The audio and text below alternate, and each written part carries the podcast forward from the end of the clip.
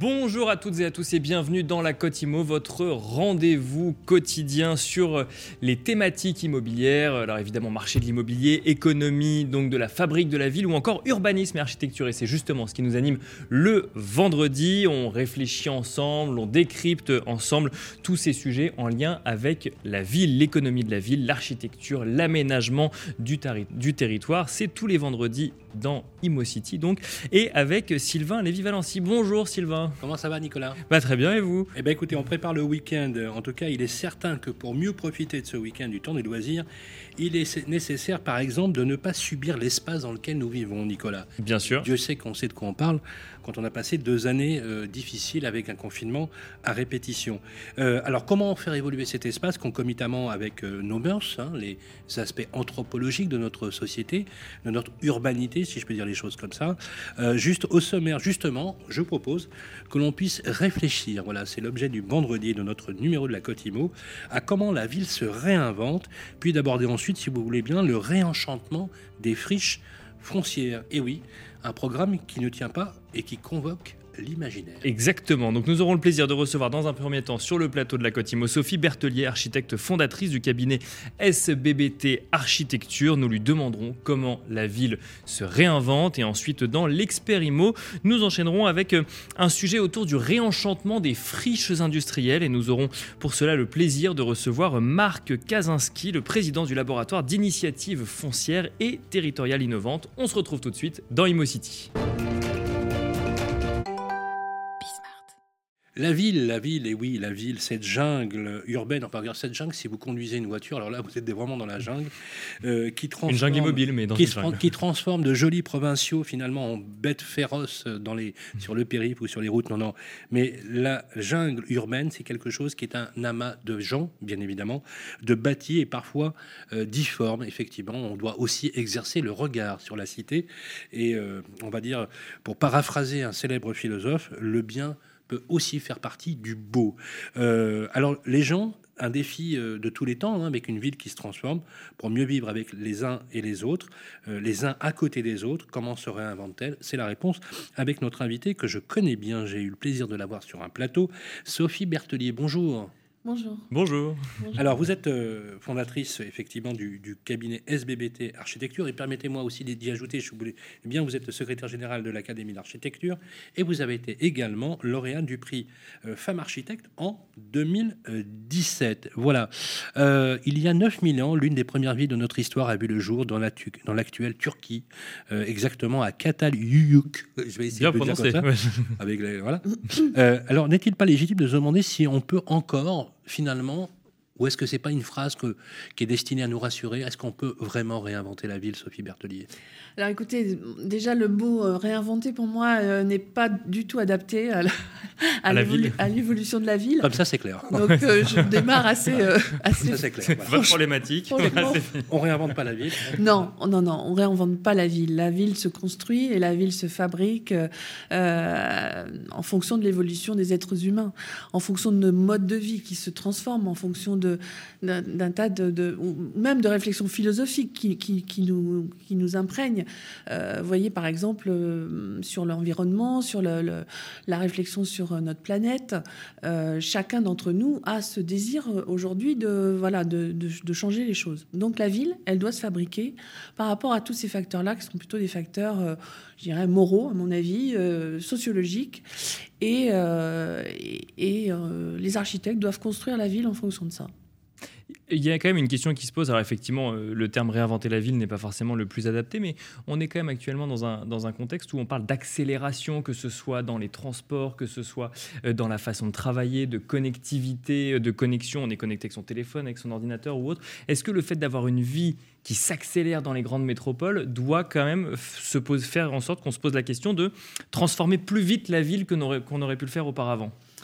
Alors, ça, c'est très lié aussi à la... Et j'ajouterais, pardon, excusez-moi, une accélération d'un point de vue écologique aussi à euh, changer nos modes de transport, nos modes de consommation ou autres. Alors c'est vrai que d'un point de vue, euh, je dirais, euh, sociologique, enfin, avec l'arrivée de la technologie, des portables, etc., l'évolution de la société est plus rapide.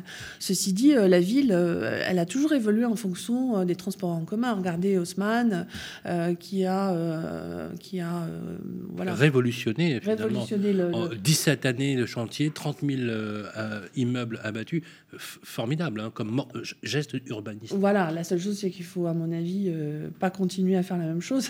Oui. qu'il faut, En son temps, il était précurseur. Voilà, c'est ça que je veux dire. C'est qu'en son temps, euh, bah, l'idée, c'était aussi euh, très lié au, transport euh, qui évoluait à ce moment-là. Donc la ville, elle, est forcément évolutive, par, enfin, elle évolue par rapport à, à tous ces facteurs-là qu'on ne peut pas omettre. Donc, le facteur principal d'évolution de la ville, ce que vous dites, c'est le transport en commun ou le transport. C'est pas forcément la façon dont on travaille ou les aspirations qu'on peut avoir vis à -vis de son logement. Euh, si, si, c'est un tout. Enfin, je veux dire, la, fabrique de la ville, elle doit se faire aussi bien par rapport au plein qu'on construit qu'au vide qui constitue finalement l'espace urbain ou l'espace euh, entre, entre les, bâtiments. Donc c'est une, une, vision globale qu'un architecte doit avoir sur tous ces sujets-là et, euh, et travailler voilà, pour, pour l'être humain. Alors c'est facile à dire. Bien sûr. Euh, Surtout qu'on est sur un immeuble ou un groupe d'immeubles et on n'est pas l'architecte refait pas toute la ville. On n'est pas effectivement à autant Absolument. Alors il y a des urbanistes. On, demande beaucoup aux architectes. Il y a des architectes urbanistes. Un architecte a, la vocation aussi de, de fabriquer la ville euh, par par euh, par petits bouts ou à sa manière en tout cas. Oui. ou même de manière globale avec des urbanistes, des équipes, avec des paysagistes. Un architecte n'est jamais seul. Il y a toujours une équipe qui, qui est derrière et avec lui pour euh, pour, fabriquer tout ça. Alors la question du mieux vivre ensemble est un, est un sujet de société et parfois on, prend à partie l'architecte ou le geste de l'architecture pour créer cette cohésion sociale. Je voudrais citer l'un de vos collègues connus, connu pour sa grande gueule, pour sa faconde, c'est Rudy Ricciotti, vous, mm. l'avez euh, vous l'avez compris, qui dit la chose suivante. Mon sentiment c'est que la ville européenne part en live, part en vrille, hein, selon, selon Rudy. Le problème de fond en France n'est pas politique il dit la chose suivante, il est lié à la tradition centralisatrice qui est devenue fonctionnelle, dysfonctionnelle, pardon, plus prédatrice que structurante. Qu'est-ce que ça vous évoque? Moi, je pense qu'il a, il a raison dans la mesure où euh, on, est euh, lié à trop de, normes, hein. c'est-à-dire euh, l'inflation normative. L'inflation normative qui, qui, qui, génère en fait une médiocrité de la ville, une médiocrité parce que on est obligé de suivre ces règles. Euh, je citerai un exemple tout simple. Dans les villes moyennes, vous avez euh, un PLU, donc c'est euh, un plan d'urbanisme qui vous, qui vous dicte finalement comment vous allez construire.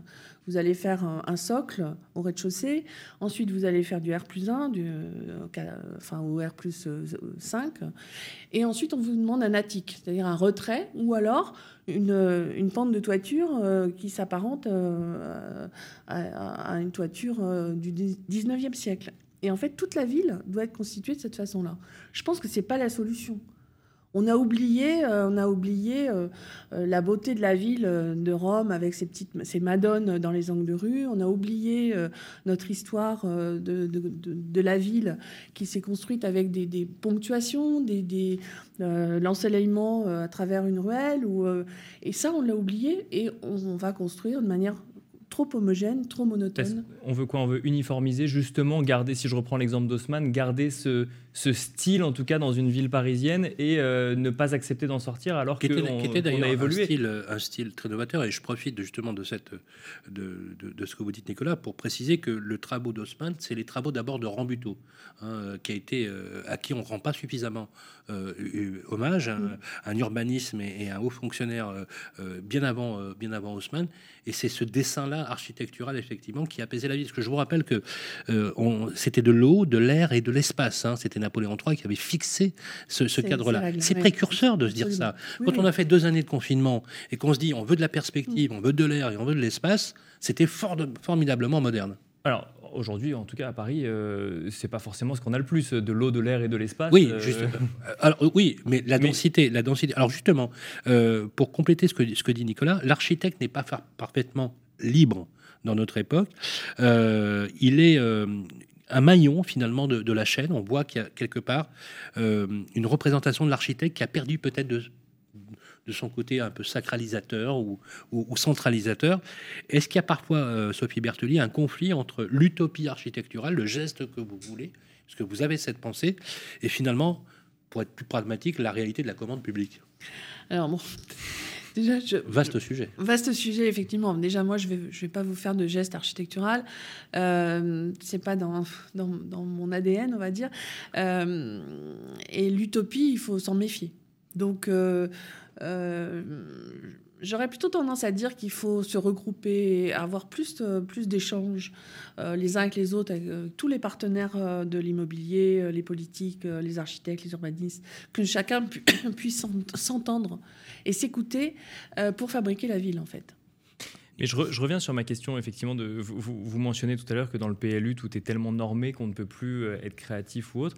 Est-ce que ces normes prennent leur source dans une réalité écologique et d'évolution de la société ou euh, plutôt dans une volonté d'uniformiser ou de rester en lien avec la beauté de la ville telle qu'elle est conçue d'une certaine manière?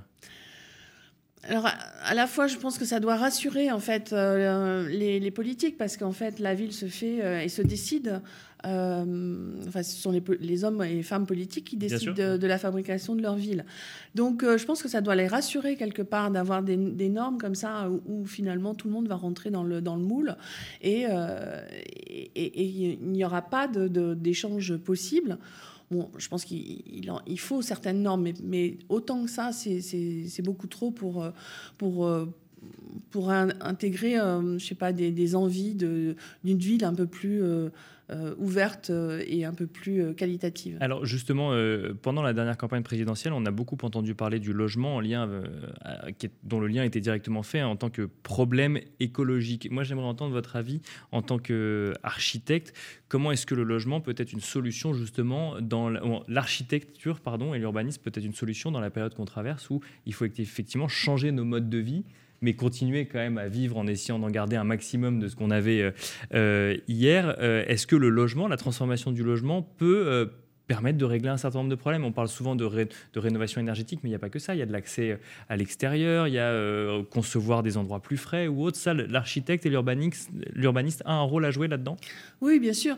Et puis aussi dans la politique de la ville, il faut des circuits courts il faut, euh, il faut maintenant euh, enfin, repenser euh, les programmations, les usages de manière plus proxime, on va dire. D'accord, oui. Donc, voir même les mobilités dans la ville. Absolument. Donc, et ça aussi, c'est une, une, part importante dans, dans, dans le respect de l'environnement ou dans la dans le, coût carbone euh, qu'il faut absolument diminuer. Donc ça, c'est un rôle aussi de programmation qui est très important. Et le logement, euh, en rénovation énergétique, oui, il faut, il faut euh, réhabiliter, il faut, il faut éviter de démolir donc on fait pas comme le baron Haussmann pour le coup. Ah, ah, non. Alors ah. juste, justement, ça nous permet de passer à notre dernière question euh, avec vous, Sophie Bertelier. Euh, la ville qui se reconstruit sur, sur elle-même, euh, on, fait face à un choc démographique sans précédent, mais ça touche pas que la France, ça touche l'Europe, bien évidemment. vous avez dit il faut éviter quelque part de déconstruire. je reprends vos propos. Comment on fait quelle, est la solution quelle, vision vous avez justement de l'accueil de cette démographie pléthorique, des nouvelles cellules familiales, des cellules monoparentales qui a fait exploser la demande de logement? En fait, concrètement, comment on fait pour loger tout le monde euh, sous cet hospice ah bon, euh, Moi, je, euh, en tant qu'architecte, je pense qu'il faut travailler sur le territoire il faut absolument euh, que les villes moyennes retrouvent leur, euh, leur, euh, leur aura d'avant, qu'elles se restructurent pour pouvoir accueillir bah, des, des, gens. Pour vous, le pouvoir, il est régional, donc, du coup? Vous, cette tentation, encore une fois, on le disait hier avec Henri Buzicazo, cette tentation jacobine centralisatrice, est-ce que vous pensez que le pouvoir des établissements publics locaux, par exemple, des collectivités comme les régions, les départements, devraient avoir la main 100% sur l'aménagement de leur territoire? Ça, c'est d'ordre trop politique pour que je réponde. Mais, euh, mais simplement, euh, je pense qu'il faut euh, travailler sur, sur le territoire. Ce qui est quand même assez incroyable, c'est qu'il n'y ait pas de politique bah, du territoire et de la qualité aussi. Moi, je milite beaucoup pour la qualité architecturale et j'ai lancé un, groupe de réflexion sur la haute qualité architecturale parce que, à mon avis, ça aussi, c'est l'élément euh, hyper important. Quand vous disiez euh, le logement pour la densité, etc., les gens, s'ils veulent aller euh, vers du logement individuel, c'est parce que, à mon avis, ils n'ont pas la qualité dans leur logement dans les Collectif, villes. Ils n'ont ni la qualité, ni, ni, euh, ni les, espaces, les espaces verts. Euh, bon, il faut les, il faut les renforcer, il faut, faut, faut raisonner à, l'échelle de l'être humain dans la ville. Eh bien, ce sera le mot de la fin. Merci beaucoup, euh, Sophie Bertelier, d'être passée sur le plateau de la Cotimo. Je rappelle que vous êtes architecte fondatrice du cabinet SBBT Architecture. Et quant à nous, on se retrouve tout de suite dans l'Expert De retour sur le plateau de la Côte Imo, nous sommes à présent dans l'expert Imo et nous allons nous poser la question du réenchantement des friches, et notamment des friches industrielles. Ces terrains précédemment exploités, abandonnés par l'homme et colonisés par une végétation spontanée. On a d'ailleurs coutume de dire que la nature finit toujours par reprendre ses droits et c'est particulièrement vrai en ce qui concerne les friches. Alors comment se réapproprier ces no man's land? Nous allons euh, accueillir tout de suite notre invité Marc Kazinski. Bonjour. Bonjour. Bienvenue sur le plateau de la Côte Imo. Vous êtes président du laboratoire d'initiatives foncières et territoriales innovantes, plus connu sous le nom de Lifty. On va se poser la question du réenchantement euh, des friches. Juste avant, peut-être un petit mot sur euh, ce fameux euh, Lifty. Qu'est-ce qui vous a conduit à créer ce think tank et comment est-ce que vous en êtes arrivé au sujet du réenchantement des friches industrielles? Il a été pratiquement au début de l'initiative de Lifty, et peut-être même avant, compte tenu de ma trajectoire professionnelle. J'ai euh, notamment euh, au ministère de, l'équipement, euh, feu le ministère de l'équipement, dirigé l'établissement public foncier du Nord-Pas-de-Calais pendant une vingtaine d'années, dont l'objet, la création, c'était de s'occuper des friches industrielles. Alors vous parlez de réenchantement au début, la question c'était le réenchantement économique beaucoup de disparitions d'emplois, d'entreprises, et les élus de ces régions, euh, dites de vieille industrie, ils attendaient d'abord qu'on puisse réinstaller des, activités Donc recréer des emplois. Réutilisation finalement du lieu, voilà, du, du, lieu, etc. Et la réalité a fait qu'au lieu de, de, réutiliser les friches là où elles étaient, parce qu'elles étaient le long des canaux, enserrées par des cités ouvrières, euh, au lieu d'être à la sortie d'une autoroute, euh, branchées sur un échangeur, etc., finalement, elles ont, elles ont été abandonnées à elle-même. Et l'établissement que j'ai dirigé avait comme mission principale de euh, les remettre en état pour euh, un usage futur. Alors le, sujet est d'autant plus d'actualité qu'aujourd'hui on a on recense 7200 sites de friches donc euh, qui, sont recensés par l'application Cartofriche, euh, ce qui montre qu'il y a quand même pas mal de, boulot aujourd'hui puisque donc bon Cartofriche est alimenté régulièrement et ne cesse de s'étoffer, mais on est actuellement face à une politique qu'on appelle ZAN de zéro artificialisation nette des sols. On ne peut plus faire sortir de nouveaux, enfin on ne peut plus artificialiser de nouveaux sols. Donc là, d'un coup d'un seul, se dire bah, retourner sur des sols déjà artificialisés, existants, qu'il faut rénover ou réhabiliter, mhm. ça, fait ça, fait complètement sens. Tout à fait. Alors le, premier travail, euh, vous avez cité le, les 7200 sites, c'est de savoir combien il y en a. D'accord, parce que c'est pas, pas, toujours... Euh, ah bah, C'est-à-dire que Cartofriche... Euh, auquel Lifty a un petit peu contribué à la création en animant au sein du groupe de travail mis en place par Emmanuel Vargon, un groupe sur les inventaires de friches, euh, a eu comme conséquence effectivement que ce sujet avait été abandonné depuis des décennies et qu'il fallait se remettre à identifier ces friches, et pas seulement les friches industrielles, euh, ce, qui, est essentiellement le contenu de friches, mais toutes les nouvelles, les autres, celles qui sont plutôt commerciales, plutôt équipements publics, euh, plutôt hospitalières, etc., etc.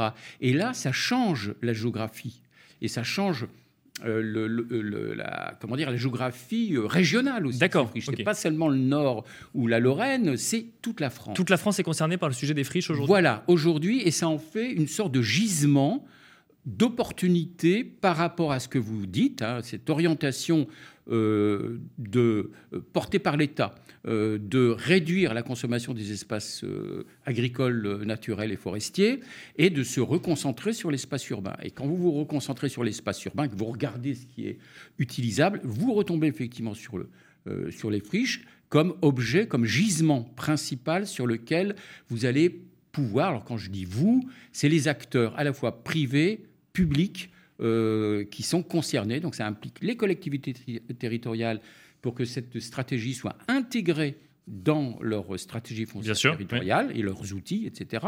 Et euh, aussi les porteurs de projets. Et alors, ce sera euh, une dernière question avant de passer la parole à Sylvain. Qu'est-ce qu'on fait dans une friche concrètement? En quoi on la transforme? Quel modèle économique un, modèle, un modèle par friche Non, je, j'exagère un petit peu, mais il y a trois cas de figure.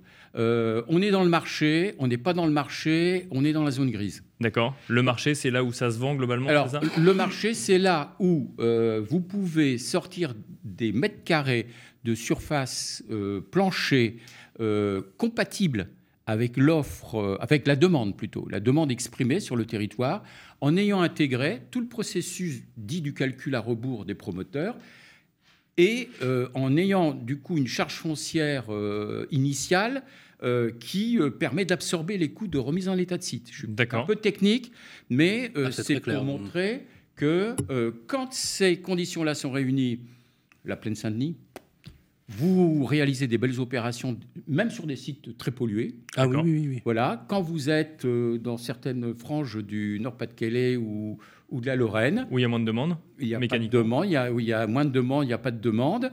Euh, à ce moment-là, s'il n'y a pas euh, une intervention publique, euh, soit un opérateur comme un, EPF ou des financements pour traiter le site et, et le traiter en, en attente, vous, vous n'arrivez pas à remettre ces friches sur le marché immobilier. Mais c'est une autre stratégie qu'il faut porter du coup sur ces friches. Et dans la zone grise, bah, c'est euh, les friches qui ont euh, été euh, concernées notamment par le plan de relance. C'est celles pour lesquelles il y avait un projet, une sortie possible, mais un handicap dans les coûts de remise en état de site. Et donc, euh, aider à passer la marche du, handicap, ça peut être de la, euh, du désamiantage, de la dépollution, de la déconstruction, des contraintes de sol, etc. Et là, vous pouvez effectivement retrouver une opération, euh, j'allais dire... viable économiquement. Viable économiquement. Voilà, il y a donc trois, trois volets dans le modèle économique. Alors justement, c'est bien de cela dont, dont, on, on, doit parler. la France fait face euh, juste pour qu'on prenne un petit peu de hauteur par rapport à l'aménagement du territoire, la France fait face à une explosion démographique continue, avec une explosion, et là on parle d'anthropologie ou même de sociologie urbaine, des cellules monoparentales, une demande de logement qui a été multipliée par trois. Sur, dans, les 40, euh, dans les 40 dernières années.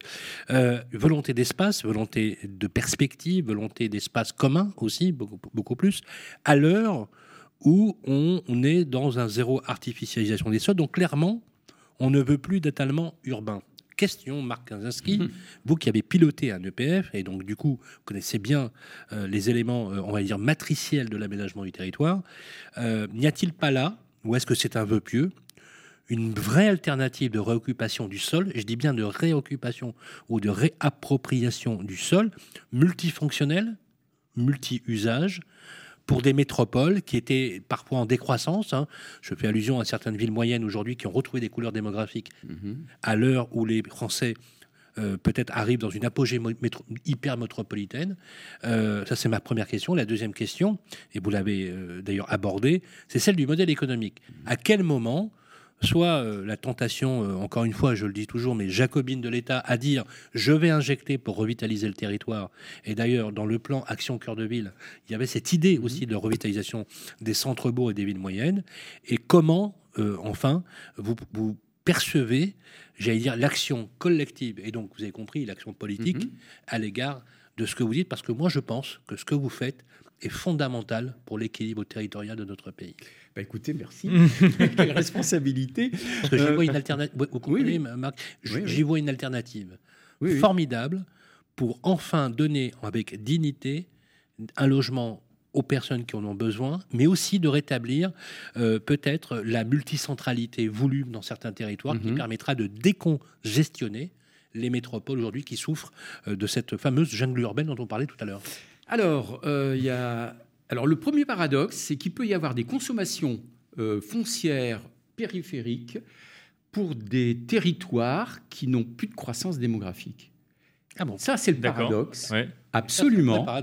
C'est lié un peu à euh, l'attractivité urbaine ou l'attractivité du modèle euh, développé euh, et euh, qui fait que bah, de la périurbanisation, il y en a eu, y compris dans la vallée de la Sambre, euh, dans le nord, autour de Maubeuge. Les, les gens Euh, voulaient quitter la ville.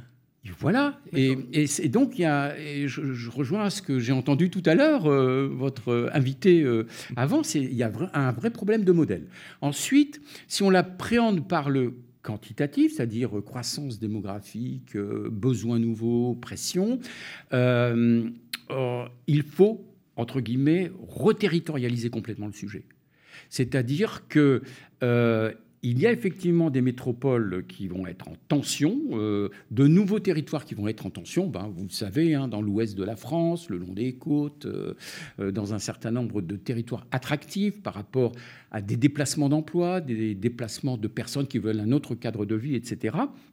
Donc il y en a à la fois un aspect quantitatif, qualitatif, hein, et, et en même temps euh, des, pans du territoire qui vont se retrouver, euh, j'allais dire, en zone un peu de déshérence, euh, et où cette question, j'allais dire, de la pression, ça sera un peu la question inverse. Comment fait-on pour redonner de la valeur au foncier hein? Donc c'est une question d'aménagement du territoire dans lequel l'État a une vraie responsabilité. Et dans ces responsabilités, il y a le fait d'avoir une politique nationale et il y a le fait de faire confiance aux territoires, aux régions, aux intercommunales en particulier, pour adapter aux besoins et aux configurations particulières de chacun des territoires l'objectif partagé de zéro artificialisation nette. Pour moi, c'est un problème lié à la décentralisation. Lié à la décentralisation, ça veut dire aussi qu'il faut que les collectivités, elles aient des moyens propres en régie pour pouvoir instruire ces politiques, les porter, les définir, les suivre, les évaluer, les, re- les reformater. Les, les réglementations et les normes successives en matière d'immobilier, c'est un frein aujourd'hui au- à la rénovation de certaines friches? Alors écoutez, euh, je me demande dans quelle mesure c'est c'est pas un marronnier, comme on dit, pour ouais. partie. Parce que pour avoir euh, monté des dossiers de ré- euh, réhabilitation de friches dans des conditions euh, très difficiles, à partir du moment où il y a, j'allais dire, euh, une, envie de faire, de, tout l'ensemble des acteurs, les propriétaires, les entreprises, euh, l'administration de l'État, euh, les collectivités, ben, on arrive à dépasser un certain nombre de, problèmes réglementaires pour mettre en avant, j'allais dire, la logique de projet. C'est ça qui va, qui va sauver les choses. Et plus on a une logique de projet, plus la- le poids du réglementaire euh, va diminuer et euh, les choses, elles s'adapteront. hein. Euh, je pense qu'il faut vraiment euh, avoir confiance euh, dans cette envie hein, de porter du projet et du projet partagé, hein, euh, public-privé. hein. C'est extrêmement clair et j'allais dire que si vous, vous ne faites pas que réenchanter euh, les friches, Marc, vous réenchantez aussi l'idée même et je trouve ça euh, jubilatoire à, à entendre. Eh ben, ce sera le mot de la fin. Merci beaucoup, Marc Kazinski. Vous faites un peu de publicité en passant. Vous êtes président du laboratoire d'initiatives foncières et territoriales innovantes. Et c'est la fin de cette émission. C'est même la fin de cette troisième semaine de Cotimo, Sylvain. Et oui, tout à fait. Merci Nicolas. Une semaine euh, haute en couleur, si je peux m'exprimer ainsi, avec toutes les informations euh, de la Cotimo et des personnes exceptionnelles. On vous reverra d'ailleurs Marc Kazinski régulièrement sur nos plateaux. On va se retrouver lundi prochain. On parlera PropTech, bien sûr, comme tous les lundis dans la Cotimo. En attendant, à toutes et à tous, je vous souhaite un excellent week-end. Un excellent week-end à vous, Nicolas, et à vous, Marc Kazinski. Merci de m'avoir invité. Merci, Merci de nous suivre.